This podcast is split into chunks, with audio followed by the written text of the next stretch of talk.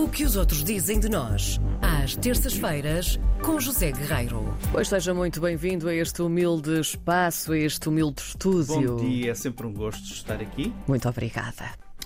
Ora bem, hum, a gastronomia portuguesa está finalmente em alta nos Estados Unidos. Sim. É o que nos conta um site que se chama Fining Dining. Não, Fine Dining Lovers. Sim. Foi aqui um Fine Dining Lovers. Um site italiano, quem diria, não é? Pelo nome. Lançado há 12 anos, tem base em Milão, mas conta com a colaboração de dezenas de freela- freelancers em todo o mundo. É um site multimédia com vídeos originais, podcasts, reportagens, muito sobre comida, a comida do mundo, não é? Uh, este- esta reportagem que trago aqui hoje é assinada por Kiki Aranita. Uh, ela vive na América uh, e na reportagem começa por falar das conservas portuguesas, uma indústria que ela considera de sucesso e sustentável. Engraçado. E sustentável. Sim. Mas ela pergunta: então, e onde estão as outras comidas portuguesas na América? Onde estão os chefes e os restaurantes portugueses nos Estados Unidos? Duas perguntas dela.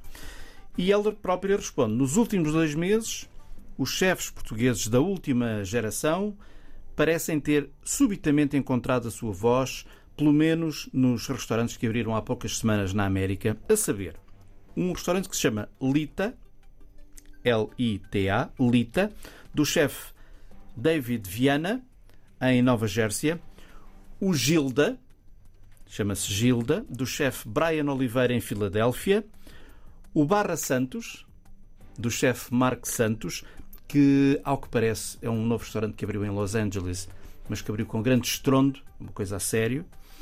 E também em Los Angeles, em White Plains, o chefe Anthony Gonçalves, inspirado nas tradições do pai dele, abriu um restaurante que se chama Canopy, dedicado a servir um menu de degustação português. Atenção- Engraçado, todos eles lusodescendentes. todos eles Não é? lusodescendentes. Que- que Atenção que Anthony Gonçalves já é um nome ah, de grande relevo na América, Uhum. não é um desconhecido, nem pouco mais ou menos. Ele, aliás, entre- já ganhou vários prémios e foi agora reconhecido como semifinalista de um, prédio- de um prémio que se chama James Barrett Foundations Award 2023 para melhor chefe no estado de Nova York. Hum, muito bem. Vou tentar seguir isto para tentar perceber se ele sempre, sempre ganha o prémio ou não. Sim.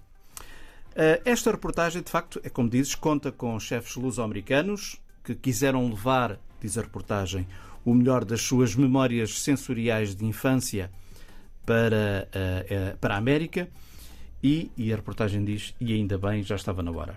Portanto, um, em declarações a este site, o Fine Dining Lovers, o chefe Oliveira, por exemplo, que tem o Gilda em Filadélfia e como a repórter também é de Filadélfia, foi o restaurante onde ela foi, embora tivesse ido a outros, disse hum, que sim, temos tido, tem sido um grande sucesso. Temos pessoas que vieram de outros estados, uh, dos subúrbios da cidade e da própria cidade. Sabemos, diz Brian Oliveira, que muitas pessoas dentro e fora da comunidade portuguesa têm fortes laços e- boas memórias relacionadas com Portugal. Mais que não seja, porque os americanos vêm muito a Portugal, vêm de férias e depois, quando regressam, querem voltar, digamos assim, a encher a barriguinha com Coisas boas, não é? coisas boas que comeram aqui. Ora não é? bem. Olha, por exemplo, caldo verde, pastéis de bacalhau, frango ao piripiri, ameijos, ameijos à abelhão pato. Portanto, há alguns pratos que os norte-americanos podem comer neste restaurante, o Gilda. Mas a reportagem é longa, e quando digo longa é mesmo longa, muito interessante, porque fala de- dos outros restaurantes luso-americanos que eu aqui mencionei. Portanto, vale a pena ler. O link vai ficar no podcast do programa. Muito bem, E fica prometido. E bom apetite. Eu estava aqui a pensar, se calhar mudávamos o horário desta rubrica assim um bocadinho mais para próximo do almoço, porque nós ficamos sempre com fome logo às 10 da ao manhã. meio-dia, uma da tarde, não é? Não é? Que tu acabas sempre por trazer até estas podíamos ir notícias comendo qualquer coisa, Ora! mastigando e Tu não me des ideias, José Guerreiro. Até para a semana. Um para beijinho. a semana.